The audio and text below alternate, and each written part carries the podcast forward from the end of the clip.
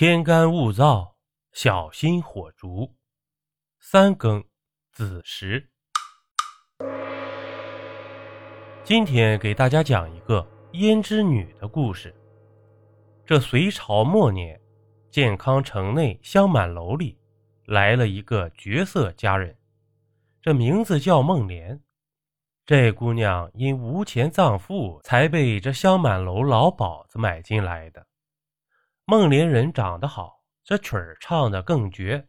慕名而来的嫖客挤歪了门框，有几位挤得都脱了胯了，还呲牙咧嘴往里挤呢。这老鸨子乐坏了，往孟莲门口这么一站，卖票，五两银子一位。实在等不及的，就先拉到别的地方，真刀真枪比划比划。在众多的嫖客中，有一个人叫安三。是健康城守备安景忠的三儿子，这小子仗着老子的势力，欺压善良，无恶不作。这满香楼来了个俊妞，他哪有不去的道理呢？安三听了孟莲唱几回曲儿，这魂儿就找不着了，便找到老鸨子要给孟莲开包。老鸨子面露难色的说道：“三公子，这丫头绝呀！”只卖唱不卖身，安三把一张五百两银票摔到老鸨子脸上，说道：“什么不卖身？到你这儿的姑娘哪一个干净得了啊？这钱你先拿着，事成之后另外有赏。”这老鸨子一见，乐得肚鸡眼，当时就拧歪了。那就谢谢三公子了，回去听信儿，我马上安排。这第二天晚上啊，老鸨子专门把孟莲留给了安三。安三一到，老鸨子就把安三放了进去，还关照安三别让孟莲给咬了，不然就得进宫当差了。这老鸨子锁了房门，在外面把风，就听里面稀里哗啦一阵乱响。安三杀猪一样拍门：“快开门啊，咬着了！”老鸨子开门一看。安三正捂着一只手在地上转圈孟莲呢，则打开了窗子，一纵身跳了下去。这孟莲的房间啊，在香满楼的三楼。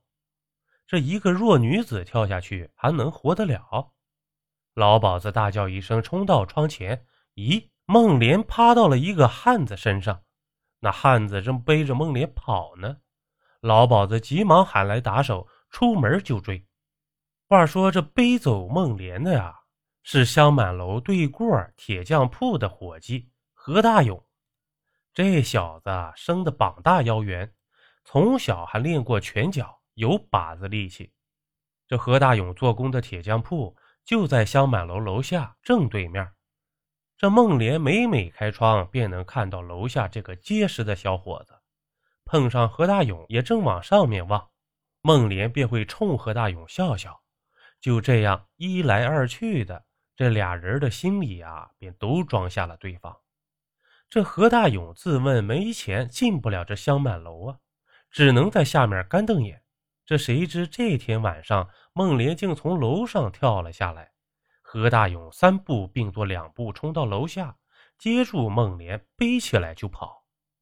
这来到铁匠铺啊，孟莲说明了自己的身世，也向何大勇吐露了衷情。何大勇非常怜惜孟莲，答应要一辈子保护她。两个人正说得热乎着呢，香满楼的二十几个打手来了。何大勇寡不敌众，被那些人抓了起来。这孟莲和何大勇被押到香满楼，安三也从老鸨子手里抢回银票，骂骂咧咧的走了。老鸨子气得直弹弦子：“好你个臭丫头！”居然背着我在外面偷汉子！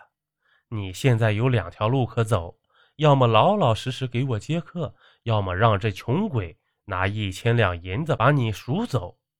这孟莲一听啊，从床上拉出一个木箱子，扔到老鸨子面前，说道：“这些东西都给你，你写赎身契吧。”这老鸨子打开箱子一看，里面全是真货，岂止一千两银子。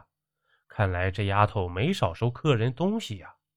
老鸨子一想，这丫头在这儿当个不下蛋的鸡，还不如让她走了，免得安三再找她麻烦。